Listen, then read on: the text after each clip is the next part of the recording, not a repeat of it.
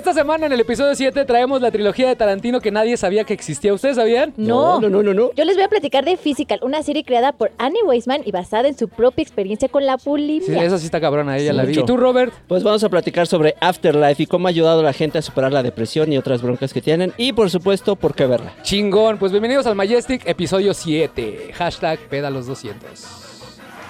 Live from Studio 60 on the Sunset Strip, it's Friday night in Hollywood.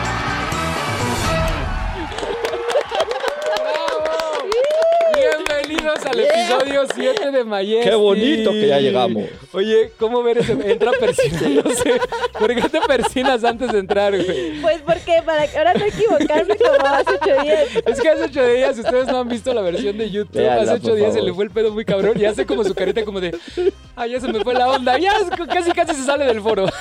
Pero es, es muy padre porque es justo la mitad de tu idea. Se fue. Se te fue. Ay, ya, Fue no. terrible. Bienvenidos, Ya amigos. ¿Cómo están? ¿Cómo estás, Robert? Bien, bien. ¿Y tú, mi Fofet? todo bien. ¿Tú, Ere, cómo estás? Muy bien, muchas gracias. Oye, tengo que explicar lo del teaser, hashtag Sí. este, peda los 200. Es que ya llevamos 157 suscriptores Eso en es YouTube. todo. Entonces le prometí a toda la gente que si llegábamos a 200 se iba a hacer una peda. Bueno, cuando lleguemos a Sí. 200 se va a hacer una peda, ¿no? Yo creo ¿Cómo que al rato, en una hora. En una hora lo logramos. Están todos invitados. Mándenos un DM a nuestros Instagrams. ¿Cuál es el tuyo, Robert? Es mi buen Robert. ¿Y Así el- me encuentran. y el tuyo, Bere? Insta. El mío es ambal.pere. ¿Cómo? bueno, ahí va a estar apareciendo en pantalla. A-M-V-A-L.bere. Si ustedes quieren estar invitados a la peda de los 200 suscriptores, este, bienvenidos. este.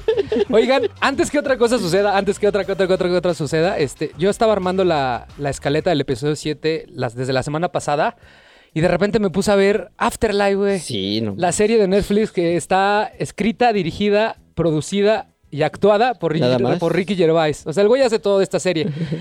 Entonces vi la primera temporada como, como me tardé como dos días en verla y me sacó tanto de pedo. Me pasó lo mismo que con Mr. Corman. Me sacó tanto de pedo que dije, me urge decirle a la gente que la vea, güey. O sea, sí está, está muy cabrón el pedo. Entonces tuve que cambiar la escaleta y ustedes se enojaron un poco conmigo. Hoy en la para mañana. poder- hoy en la mañana para poder hablar de esta serie. Y entonces, güey, o sea, sí me sacó mucho de onda. Antes que otra cosa suceda, Ricky Gervais yo le debo mucho a ese señor porque es el creador de The Office, la versión británica. La versión británica solo fueron dos temporadas. Este, él, es el, él es el creador y él es el Michael Scott de, de- de esa versión. Si no la han visto, véanla. Tiene un humor muy, muy, muy, muy británico, pero la verdad está muy cagada y gracias a él existe The Office. Y entonces, él ha, ha ganado un chingo de Emmys, un chingo de BAFTAs y su último proyecto se llama Afterlife, que es una serie que son tres temporadas donde él protagoniza a Tony, que él es como un periodista de una gaceta local, Ajá, ¿no? Por sí, así sí, decirlo, sí. ¿no? Sí, sí. Que son historias súper banales, ¿no? Como historias como de hueva, ¿no? Bien banales. Y la conclusión que yo saqué de la historia es que es la serie más agridulce que he visto en mi puta vida, güey. Así. Así, güey, porque maneja el humor negro de Ricky Gervais de una forma bien chingona. Ah, de hecho, en el teaser, si usted, en el tráiler, si ustedes lo ven, dice un chiste bien bueno que ayer estábamos... lo- ¿Cuál dice? A ver, ¿te acuerdas?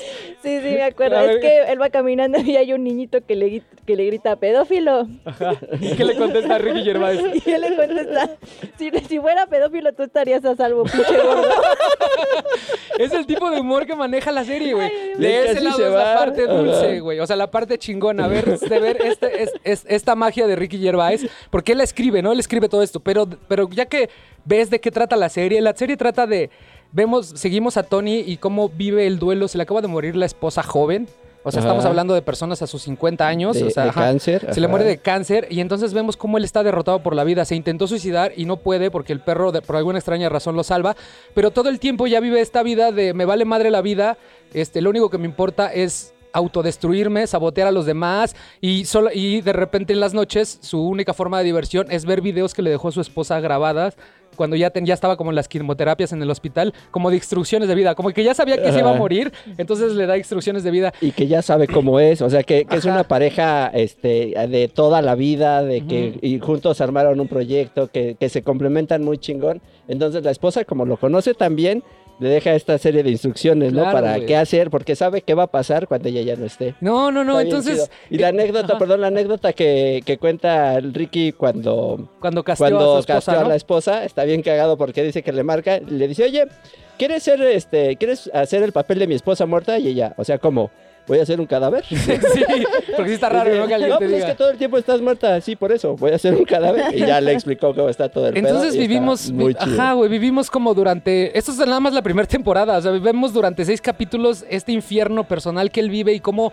se la pasa auto- autodestruyendo a todo el mundo a su alrededor, porque no le importa nada, porque sabe, y hay un momento en la serie que dice, me vale madre yo, yo ya voy a ser grosero, me vale madre el trabajo, porque tengo siempre una salida, que es suicidarme, entonces eso a mí me sacó mucho de pedo, entonces cuando la- no, no paraba de ver, y yo me sentía bien triste de ver esta, este pedo de este personaje que muchas, muchas personas seguramente están, están viviendo en este momento. Entonces sí te identificas muy cabrón con la serie y con la forma en la que está ¿Y escrita. cómo lo construyó? Porque de origen él cuenta que esto era, él lo veía como un superpoder, o sea, el superpoder de ir por la vida diciendo lo que se te antoje, güey, así Ajá. de, yo voy a decir lo que pienso y si a la gente no le gusta, pues me suicido. ¿no? Entonces, era este, este- es este superpoder de ir por la vida así, con, con esa idea de siempre sacar lo que traes dentro de, de tu corazón, de tu pecho, así de mi pecho no es bodega, y y, me a vale soltar madre. todo, a quien sea, niños, ancianos, todo, todo. Ajá, todo, entonces todo. está- es muy valiosa y la forma en la que está escrita es muy valiosa porque justo te pega donde más te duele. Al final sí hay como, como que el arco del personaje termina y se da cuenta de que la realidad no es así.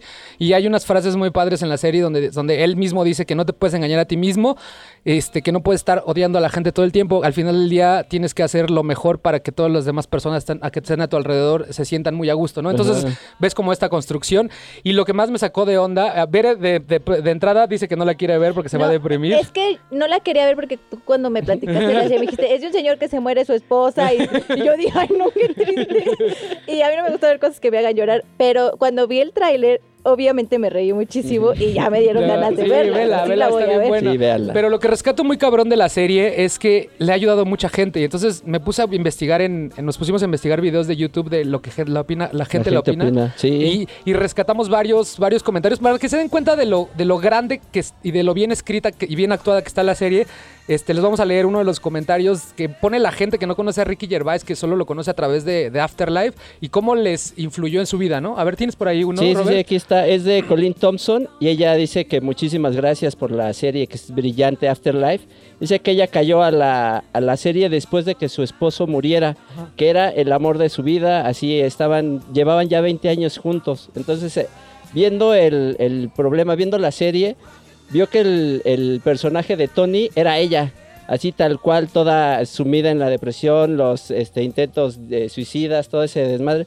Pero a ella le gustó mucho cómo, cómo Tony, el, el personaje de Tony, vamos, era perfecto, era como representaba eh, de manera tal cual eh, lo que ella estaba pasando. Sí, güey, y es que te, te digo, vuelvo a lo mismo, está tan bien escrita y está tan bien actuada y tan bien pensada que, te- que de- eh, en automático te identificas con cualquiera de los personajes porque son, él, él escribe pensando en, en cosas muy reales. Entonces, eso, eso, eso, la verdad, les va a dar en la madre la serie, se van a reír mucho, pero hay momentos muy cagados. Amen- a este mismo gordito, como en dos, tres capítulos después, porque ese niño este, se la pasa bulleando a su sobrino que está en esa misma escuela, pues son niños como de 8 años. Entonces hay un capítulo adelante donde va y lo amenaza con un martillo, cabrón. O sea, va con un martillo y le dice, si sigues molestando a mi sobrino, te voy a venir a matar con el martillo. Y se mete en pedos porque evidentemente no puedes llegar a hacer eso.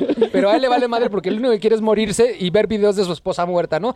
Entonces ahí les dejamos Afterlife, son tres temporadas, se la acaban súper rápido, that's what she said. Ajá. Y este, otro, otro, Espérame, otro, comentario. otro comentario, uno ah. que está chido para Ajá. que vean esta eh, cómo ayudó a la gente y este se llama Corinus. Ajá. Él eh, es- eh, saca una frase que le gusta mucho y Ajá. dice, la felicidad es increíble, es tan chingón que no importa si la felicidad es tuya o no. O sea, lo Ah. importante es que no, eh, que la gente, que, que haya felicidad en tu círculo. No importa si tú eres feliz o no, lo importante es que la Las gente demás que personas, está alrededor de ti sea feliz. Y si tú no eres feliz, eso No tiene que importar tanto, ¿no? O Ajá. sea, es más que sea algo como un, un bien común. Perdóname por bajonearlos luego luego en el episodio 7, pero es que neta, véanla, véanla, por favor, háganme caso. Son de esas veces que es necesario, Que vale la urge que todo el mundo vea, aunque sea el primer que- piloto, para que se dé cuenta de lo chingona que está Afterlife, de lo mucho infravalorada que es la serie, porque la realidad es que casi nadie la conoce y todo el mundo debería estarla a ver. Y de alguna u otra forma te va a ayudar a ser una mejor persona. Antes de, antes de Vela, irnos a- Robert, vela. antes de, antes de irnos a una canción, quiero citar una frase porque justo hay como una conversación que tiene con una de sus compañeras de trabajo y están hablando hablando justo sobre el significado de la vida y al final de la conversación Tony le termina diciendo, bueno, yo creo que la vida es muy valiosa porque no la puedes volver a ver, o sea, no puedo creer que haya vida después de la muerte si te hace sentir mejor, pero eso no significa que sea verdad.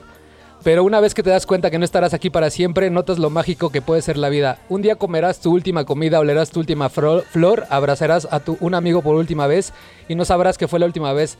Así que atesora los pocos años que te quedan porque puede que sea todo. Y esa, esa frase es muy Ricky, ¿no? Sí, Porque él, él es, él se eh, dice que es ateo y, por ejemplo, él, eh, hizo un, un, este, un comentario de, de al terminar la grabación de la segunda temporada, creo, y dice, ay, no, para mí fue difícil, pues me despedí de todos mis compañeros actores, ¿no?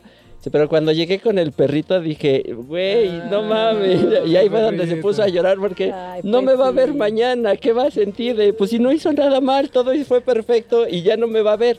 Dice, claro, esa fue la idea que yo me hice. Claro, Para él le vale, le vale ajá, verga. le vale El tres perro así, kilos. yo ni te Ajá, topo. de- te topo, esa es la primera recomendación de la semana del episodio 7 de Majestic. Eh, se llama Afterlife, producida, escrita y dirigida por Ricky Gervais. Gervais. Y antes de entrar al siguiente tema, que es la trilogía de la, de la venganza de Tarantino, vámonos con una canción y regresamos. Esta canción es de Roy Head y de Treats. Se llama Trátala bien. ¿O en inglés cómo es? Treat right. Perfecto. Regresamos a Majestic, el podcast.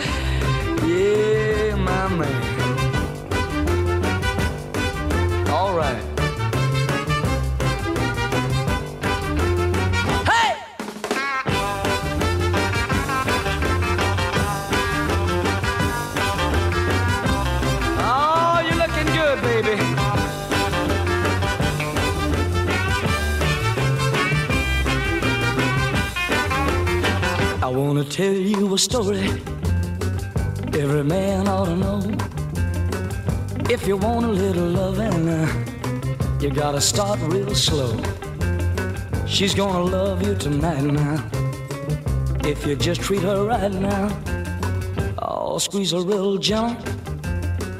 Gotta make her feel good. Tell her that you love her like you know you should. Cause if you don't treat her right, uh, she won't love you tonight. If you practice my method just as hard as you can, you're gonna get a reputation as a loving a man. And you'll be glad every night that you treated her right.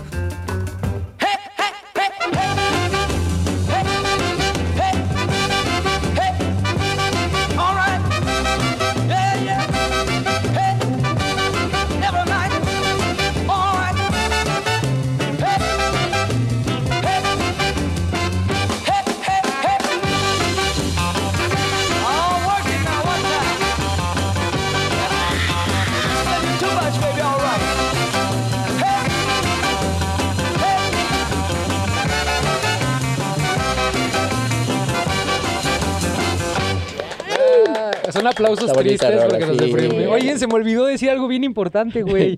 Ya vamos a salir dos veces a la semana. Ay, porque ustedes lo pidieron. Martes sí, de oye. Majestic. Porque Y- nunca hay suficiente Majestic. Martes de Majestic y viernes de Majestic. ¿Qué estabas diciendo de, Robert? Ah, es que tú estabas comentando que, que si querían ser mejores personas vieran la serie, pero Robert dice que ya la vio y entonces yo creo que no es cierto. No le funcionó. No le funcionó a él, sigue siendo Bueno, la misma hay persona. personas a las que sí les va a funcionar. Güey. Oigan, y antes de entrar a la otra recomendación, el otro día estaba yo acordándome de que, de que Tarantino tiene una trilogía y me di cuenta que muy poquita gente lo sabe. Sí, pero. ¿Tú sabes que Tarantino tiene una trilogía? No, No, ¿verdad? ya lo pues dijiste son varios, teaser, ¿no? ajá, lo dije en ¿Tú el teaser, pero- Pues me acabas de informar. Fíjate, Son es como que- Se 47 se me hace un dato bien interesante que todo, que todo mundo tiene que saber y les voy a platicar rápido, ¿no? Antes de entrar a la siguiente recomendación. En los BAFTA, cuando, cuando a Tarantino lo premian por Django Uncharted, Django desencadenado, lo premian a Mejor Guión Original, él en la rueda de prensa comenta que este guion es parte de una trilogía que él pensó desde hace mucho tiempo que se llama Trilogía de la Realidad o Trilogía de la Venganza. Entonces le dice a los, le dice a los reporteros que la primera película de la trilogía de la venganza era Bastardo sin Gloria y la segunda, la segunda película era Django desencadenado. Que todavía no sabía cuál iba a ser el tercer proyecto, pero que iba a empezar a trabajar en él. O sea, que él había pensado tres películas que tuvieran que ver con hechos históricos, pero que los personajes que habían sufrido durante esos hechos históricos tuvieran su venganza, ¿no? Su dulce Ah, venganza, como le llaman. Y esto ya no está confirmado porque al final del día él ya nunca salió a decir si esta era la tercera película, pero tiene todo el sentido. Y la que completa la trilogía es Era, Érase una vez en Hollywood, ¿no? Y entonces como para medio replantear rápido de qué, de qué sucede, Bastardos sin Gloria, los, gracias a los bastardos acaba la Segunda Guerra Mundial, ¿no? Porque Ajá. todos meten a, meten, meten a, los, a los nazis, los nazis, ahí ajá. y, este, y los maten, se acaba la Segunda Guerra Que Mundial. ese Entonces, evento fue real, la, ese evento la real, reunión de lo que todos no fue los real nazis ahí, los lo que bastardos. pasó, Son ajá. basados en, en un, Ajá, en un en un grupo élite, pero ellos no existieron, entonces tuvieron su dulce venganza. Después Django desencadenado es lo mismo, nos plantea el tema de los esclavos en, en- a, a inicios del siglo XIX, que es cuando estaba el tema súper álgido ahí en los, este, en los campos de algodón, y Django al final de la película termina rescatando al menos a todos los, este, Los los esclavos esclavos. de la zona donde él estaba, entonces ahí, ahí tiene su, su dulce venganza. La Y la tercera parte, era hace una vez en Hollywood, nos narra la historia de Sharon Tate y cómo el clan de Charles Manson este, la mata. Esto es muy importante porque esto yo lo vi en, en un video de YouTube que ahorita no logro acordarme, pero se los, no, no, no me salió de mi cabeza. Este. En los 70s, güey, y tiene toda la razón este video, el cine se volvió muy oscuro después del tema de Charles Manson, güey, porque aparte fue en Hollywood el pedo. Sí. Entonces, si ven todo el cine de inicio de los 70s, es un cine muy oscuro, muy cruel, muy cine violento, no, ¿no? ajá, muy Ajá. violento. Entonces, el chiste es de una, Érase una vez en Hollywood, que es como un- el, el inicio de un cuento, es justo el tema de que gracias a estos personajes que no existieron, que es el de DiCaprio y el Y el este de Brad Pitt. y el de Brad Pitt, salvan a, a esta Sharon Sharon Tate, y ya no sucede esto y entonces la, la vida en Hollywood está súper súper chingona, ¿no? Entonces Todo es es el cierre de la trilogía.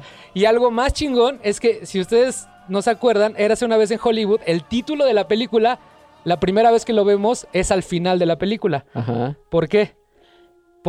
Porque ahí empieza el cuento. porque ahí empieza el cuento. Es correcto. En el momento que se hacen amigos, el personaje de DiCaprio, el personaje de, de Brad Pitt, de Sharon Tate y de sus amigos, es donde empieza el cuento. Y entonces cuando entran a la casa, es cuando Tarantino pone, pone el título de Érase una vez en Hollywood, porque ahí es donde realmente empieza la fantasía, no antes, güey. Y así es como se cierra Sí, es la trilogía de la venganza, Pues, güey. ¿qué te parece? de- Está, está Ajá. bien chido, pero ¿qué te parece si ampliamos más este tema Ajá. de Tarantino? Invitamos al buen Joelín, Ah, que ese, sí, e- porque- este vato, ya sabes, de Del Toro y de Tarantino, es máster, máster. No, porque él nos dijo un dato justo cuando estábamos planeando Ajá. esto, que todas las películas de Tarantino están ligadas. Es como un universo. Ajá, y por Universo. ejemplo, el personaje de Mia en tiempos violentos está ligado con el personaje de Kill Bill.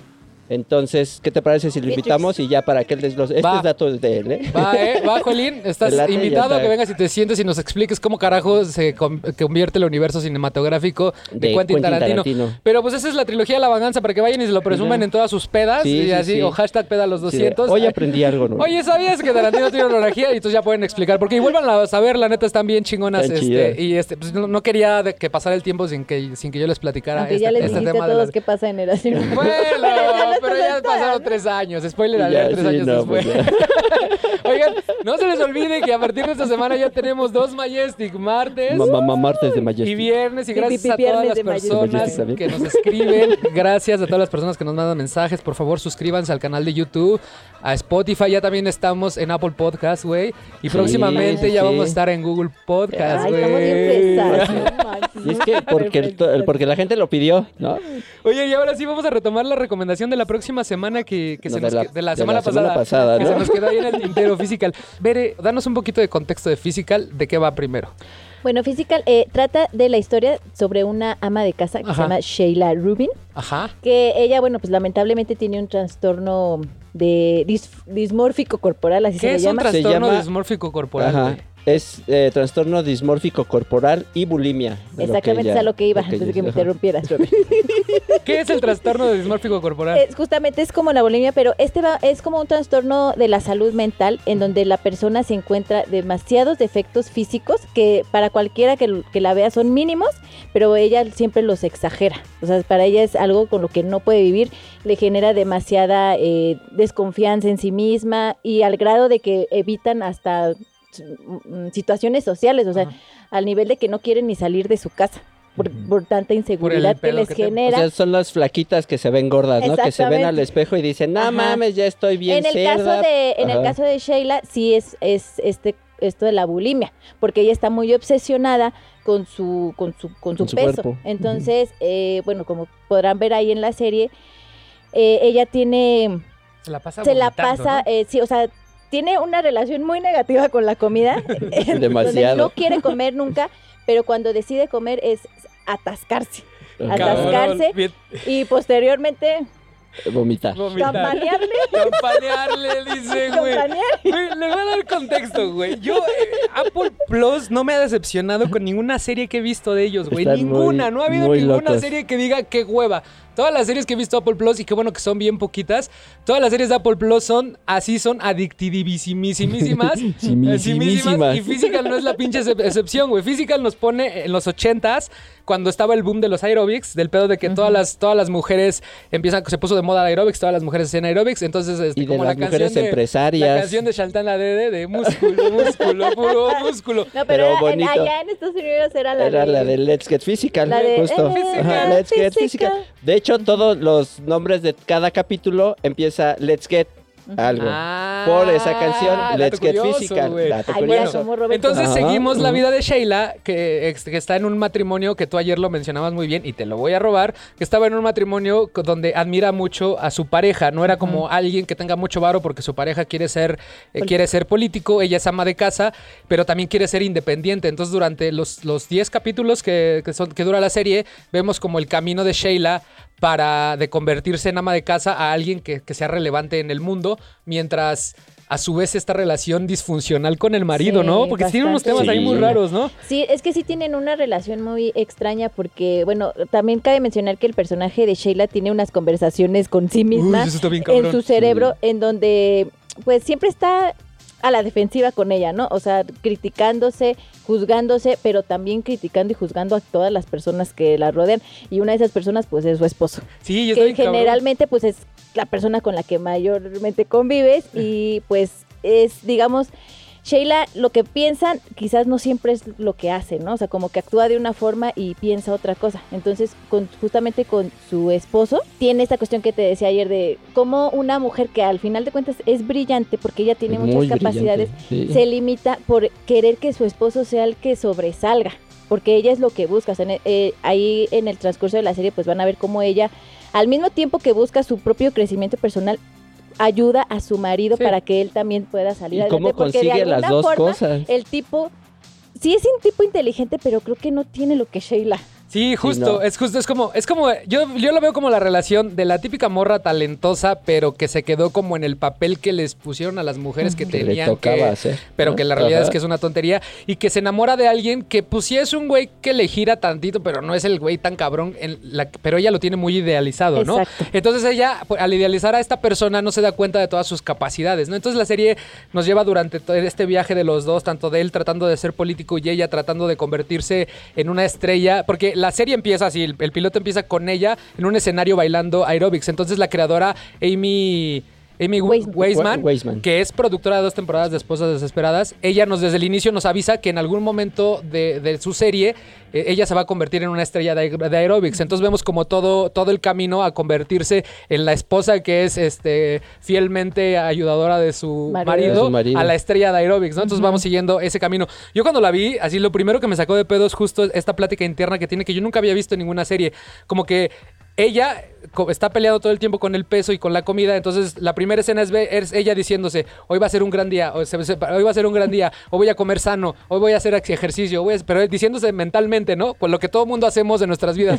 Sí. Corte A, la, la morra le pasa algo, o sea, sí la vemos que se come, desayuna sano y todo el tema, pero ya le pasa algo que le afectó así tantito en su, en su día a día. mínimo. Corte A, vamos, vemos cómo llega a una, una, a un como McDonald's, ajá. se compra tres hamburguesas, Tres megacombos. tres, tres megacom- tres malteadas, se va y se mete a un hotel, paga el hotel, este, pone todas como en hilerita las hamburguesas, las malteadas, se desnuda y se empieza a tragar todo de una forma compulsivamente. Esos son los primeros 10 minutos de la serie. Ahí fue donde dije, verga lo que estoy viendo, cabrón. Sí, y la verdad es que se me hace muy padre porque eh, justamente Annie Weisman Ajá. dice que a ella no le gusta llamarle trastorno alimenticio, Ajá. a ese, sino trastorno del pensamiento. O sea, cuando, porque a muchos, a Sí, sí, muchas, sí. creo que de alguna forma inconsciente todos llegamos a tener trastorno del pensamiento, Sí. no necesariamente con la comida, A diferentes sino que niveles, realmente ¿no? tú quieres actuar de una forma y terminas haciendo completamente otra. Entonces, se me hace muy padre esto de que quizás el personaje, esperemos, en algún momento llegue a, a controlar todo eso que pasa aquí en su mente,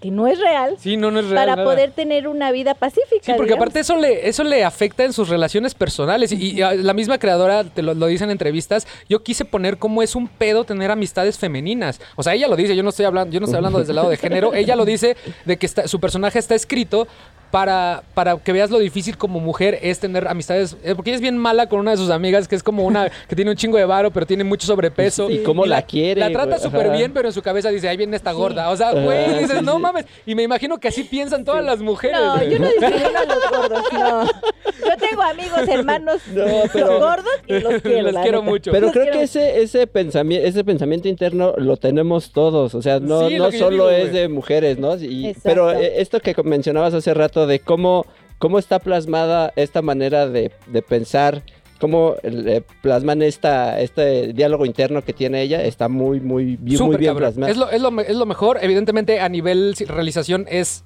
es impecable. La fotografía es impecable. Los ochentas, como, como los, los ochentas, como los representan, es de una forma. El Sí. diseño de producción está súper chingón. La fotografía está maravillosa. Y ¿Qué ibas a también, decir, el, sí, el, también que este juego que ella tiene no podría darse sin el esposo, Sí, sin claro. el eh, que lo hace Rory Scovel. Este morro es un estandopero. ¿A poco? Y entonces, ajá, tiene ahí sus. Tiene Netflix, tiene un. un ¿Tiene, un tiene capítulo. Netflix? Ajá, tiene Netflix. Pagó sus, sus Sí, sí, 19 sí. dólares Creo que también tiene Amazon. No, tiene un stand-up en Netflix. Ustedes disculpen.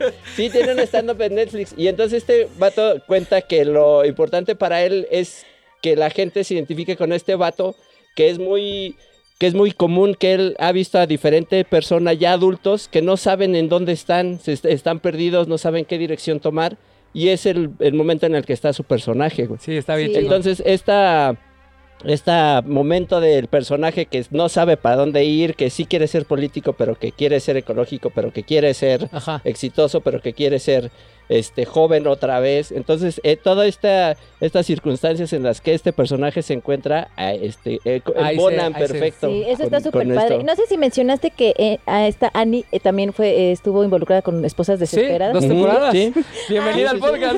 Qué bueno que Oigan, veniste. Es que esto, me, esto me- No, es que lo quería mencionar Ajá. porque las personas que vimos esposas desesperadas, desesperadas, ajá. sabrán que los personajes son súper fastidiosas las Ajá. mujeres, o sea, son mujeres que la verdad, pues sí, la neta no caen bien. Y creo que Annie Weisman sí tiene este, este, esta cuestión como de la amistad femenina. Y ahí, por ejemplo, en Esposas Desesperadas se nota porque es un frenemy muy cañón. Sí, claro, frenemy. Ah, Frenemy. ya aprendí un nuevo término. Este, y, y, y Sheila como que me recuerda eso, o sea, Sheila obviamente es un poco solitaria porque tiene sus problemas, pero me recuerda a este tipo de mujer, o sea, que al final como que no las quieres, pero quieres ser sus amigas. o sea, te caen mal, pero quieres estar bien. ahí a su lado su lado. porque sabes que algo fregón van a hacer, entonces sí te mete como en el conflicto de, no son tan sororas como ahora decimos, pero quieres que logren sus metas, Sí. o sea, quieres que les vaya bien. Pero es que además en esa época no estaba de moda la sororidad, ¿no? O sea, la era. ajá, no. Pues ahí está, ahí tienen la otra recomendación de esta semana, Physical en Apple, en Apple Plus. Este, véanla, la neta no se van a arrepentir, pero primero vean Afterlife. Y una vez que Sí, se deprimen, ajá, se deprimen se con Physical. Physical. Van bien, van bien, en depresión Vayan 1, depresión 2. cambiando, sí. Depresión, Vayan depresión 2. intercambiando. Pues ya Oigan, acabamos, espérame, no, una- un dato Ah, curioso dale, de, un de dato. Physical. Échatelo. La que se aventó la fotografía es Paula Guidobro. Ajá. Ella también hizo la fotografía para varios capítulos de la serie de Fargo, que también hay que hablar de Fargo, sí, ¿eh? sí, porque sí, está sí. bien chido. lo apunto. Yo quiero estar en Y sí, como todos lo están pensando, ella es prima de De Mickey Molotov, ¿no? y Paco Guidobro de Molotov y Fobia respectivamente. Chingón. Pues muchísimas sí. gracias, amigos. Este duró un poquitito menos porque ahora ya vamos a salir dos veces a la semana. Entonces, para no Ay. hartar a la gente, ¿no? Sí, nos Sí, vemos sí, el sí. viernes. ¿Alguna otra cosa que, este que quieran decir antes de irnos? No, pues nada, ¿todo muchas gracias a todos. Ajá, gracias a toda la gente. No, oye, está bien chido porque hace, el- hace pocos días nos dijeron que nos escuchan en Chile, Muchísimas gracias en Canadá, en Estados Unidos, eh, obviamente aquí en México. En Argentina, Guatemala. gente, Argentina, Guatemala. Progreso de Obregón. Eso, También. progreso de La. Huelpan Hidalgo. también. Oigan, el, y el Y muchas capítulo- gracias a todos. El episodio, es- el episodio 8 que sale el viernes, ese, ese, ese día vamos a hablar de vikingos porque se estrena la nueva, la nueva serie, bueno, el spin-off, Valhalla. Este, vamos a hablar de Inventando a Ana, que está el chisme a todo lo que da con esta niña que estafó a Sí, medio está. Nueva York. Y Watchmen la serie viene Mr. Pillo, a Mr. Pillo. Prillo. Prillo. Andamos Mr. con todo hoy, ¿eh? A- a- A, ver si el viernes ya estamos bien. Chingón, muchísimas gracias. Los dejamos con una canción que justo tiene que ver con, con Physical, se, la- se llama Love Today de Mika. Nos vemos el viernes en Viernes de Majesty. Majesty. Pum, pum, pum. ¡Bravo! Ah, aplauso. Everybody's gonna love today, gonna love today, gonna love today. Everybody's gonna love today, gonna love today. Any way you want to, any way you've got to. Love, love me,